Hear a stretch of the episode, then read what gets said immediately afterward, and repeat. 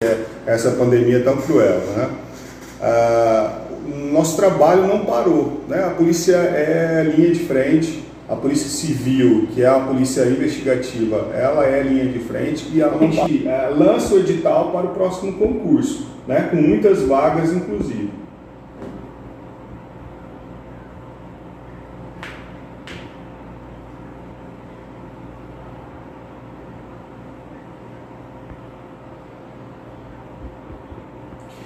Então, Grelo, muito se falou de violência doméstica, que a violência doméstica teria aumentado durante o período da pandemia. A gente está fazendo estudos iniciais, mas o que a gente pode adiantar, né, não vou ser liviano de falar aqui com toda certeza, mas que não houve um, um incremento real né, da, dos casos de violência doméstica, pelo menos aqui na regional de Rondonópolis. Né? Ah, inclusive, ah, os nossos números né, mostram um, uma diminuição da criminalidade no número de homicídio, no número de, de roubos, né, que são crimes violentos. Né? Então, eu não posso dizer que a pandemia ah, trouxe uma alteração no quadro de crimes da, da minha regional.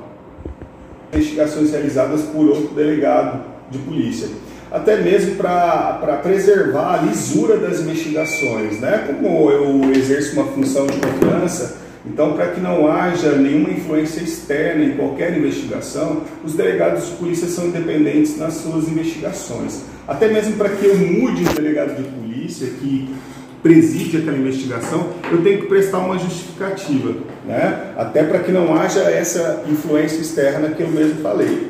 Então, óbvio que eu não quero é, é, me eximir de qualquer responsabilidade, porque se as unidades não funcionam bem, a, a, a responsabilidade é minha também, né? não quero fugir disso, mas o comando da investigação, a presidência da investigação, quem sabe detalhes da investigação, é a, é a delegada que é a titular da Delegacia de Homicídios e Proteção à Pessoa.